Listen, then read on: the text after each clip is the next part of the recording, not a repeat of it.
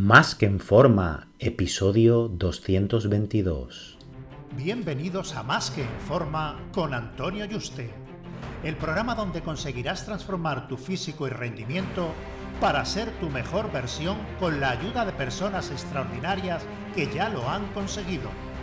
Aquí no vas a encontrar fórmulas mágicas, tan solo la información que necesitas sobre nutrición, suplementación deportiva y entrenamiento físico y mental que junto con tu trabajo diario hará que alcances cualquier objetivo que te propongas.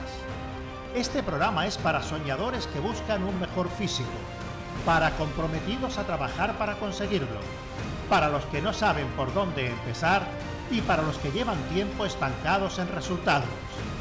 Ya estás en el lugar correcto. Tu cambio empieza hoy y ahora.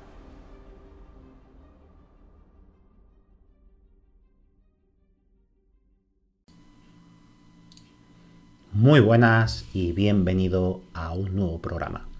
Recuerda que he abierto plazas para que puedas ser tu entrenador y dietista y trabajar uno a uno de la mano online para diseñarte tus dietas, entrenos y llevarte el seguimiento diario para que consigas tu objetivo físico y de rendimiento de la forma más rápida, segura y sostenible posible. Así que, si te interesa que trabajemos juntos, reserva tu cita por teléfono conmigo en antonioyuste.com barra ayúdame. antonioyuste.com barra ayúdame y ayúdame sin tilde. La inflamación crónica de bajo grado es algo que tiene una gran parte de la sociedad y lo peor es que ni lo saben. Tiene mm, muchos perjuicios, entre ellos de los más graves, pues acelera el proceso de envejecimiento y acorta la esperanza de vida. Nuestro sistema inmunitario pone en marcha un proceso de inflamación, pues con la intención de frenar el avance del daño y en una segunda fase restaurar el tejido y eliminar los residuos. Este proceso se extingue en días o meses y suele estar más o menos localizado.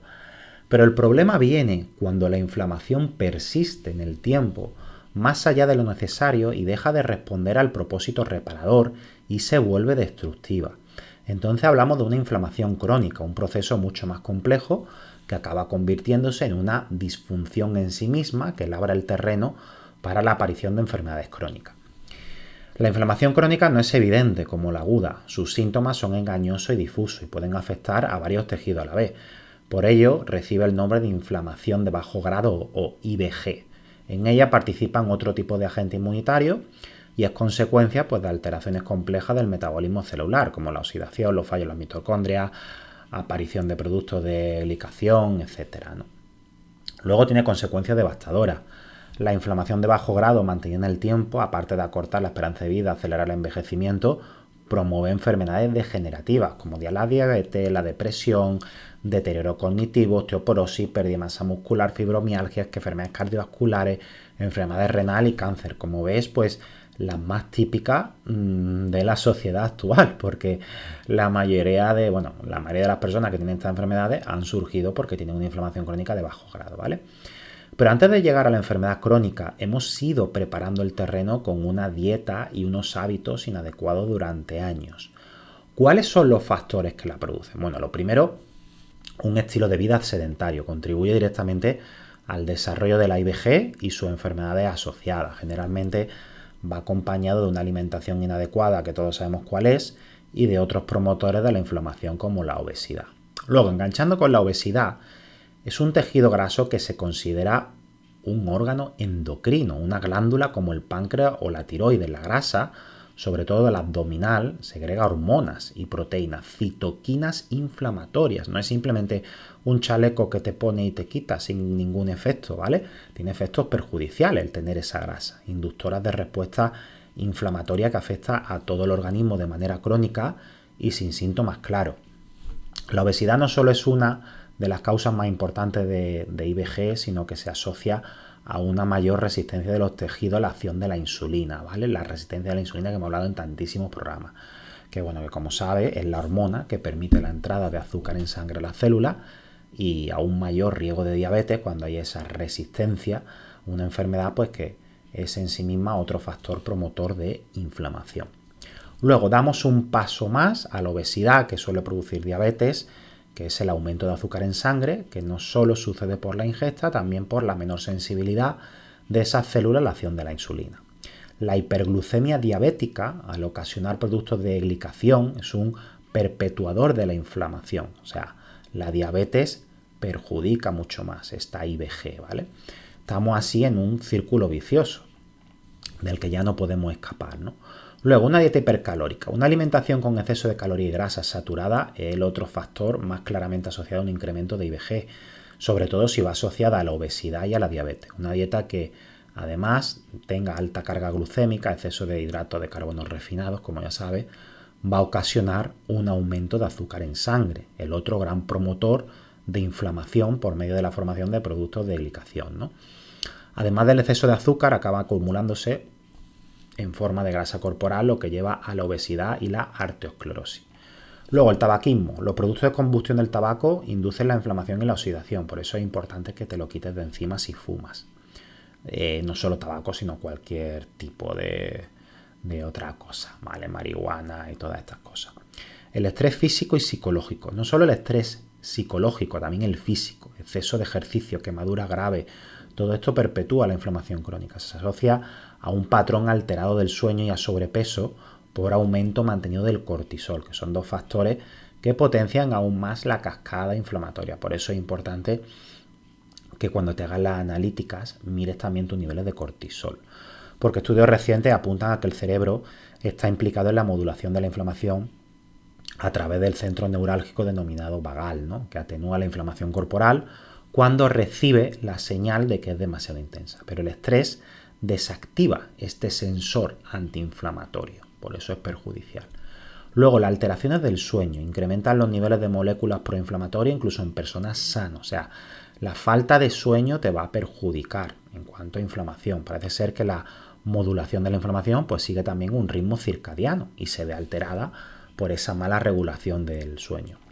Luego, el cumplir año. Durante la juventud, las proteínas inflamatorias solo se elevan en respuesta a alguna agresión en cambio, con el paso de los años se observa un aumento mantenido de citoquinas inflamatoria sin que haya enfermedad asociada, es más sensible.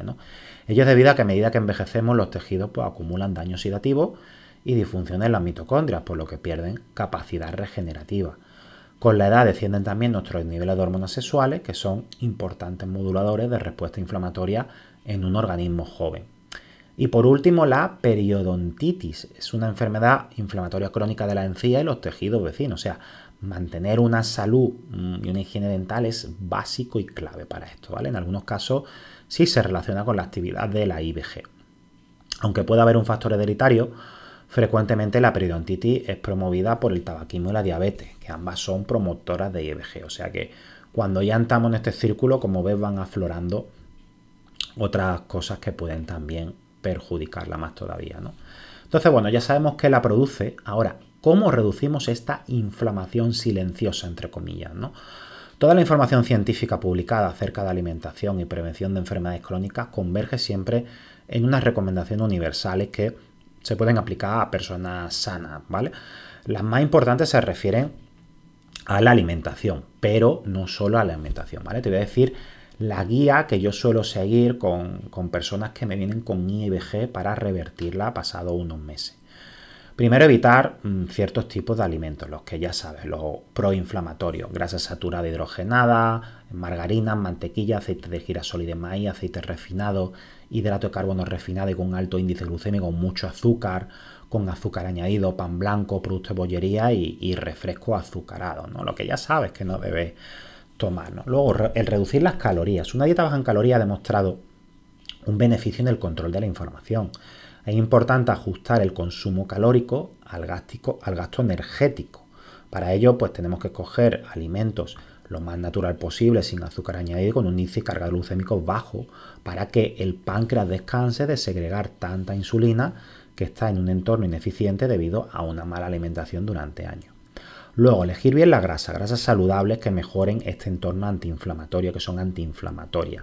Las poliinsaturadas omega 3, con altos contenidos en EPA y DHA, que tanto menciono en todos los programas, y, saturadas también de calidad, ¿no? como el aceite láurico o el aceite de coco. Luego, el cuidar la flora. Una flora intestinal saludable reduce la inflamación intestinal y general. Para ello vamos a consumir alimentos fermentados como el chucrú, el miso y rico en fibra soluble, especialmente pues eh, inulina de ajo, cebolla, puerro, alcachofa, espárragos insolubles, ¿no? como cereales integrales, semillas, frutas con piel, etc. Luego, el ayuno aquí sí es uno de los casos en los que puede ayudar cuando ya se tiene esta patología.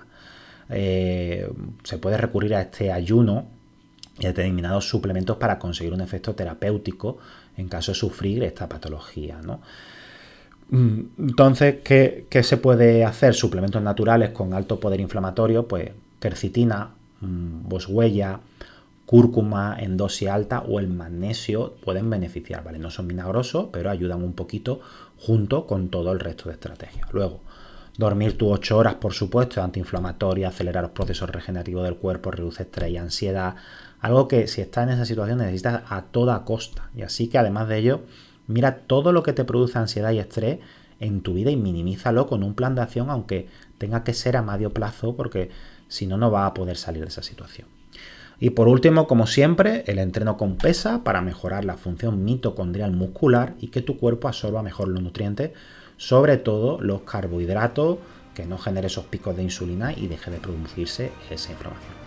Te aseguro que si aplicas todo esto, verás como en el periodo de un año tu salud cambia radicalmente. Un fuerte abrazo y te espero en el próximo programa.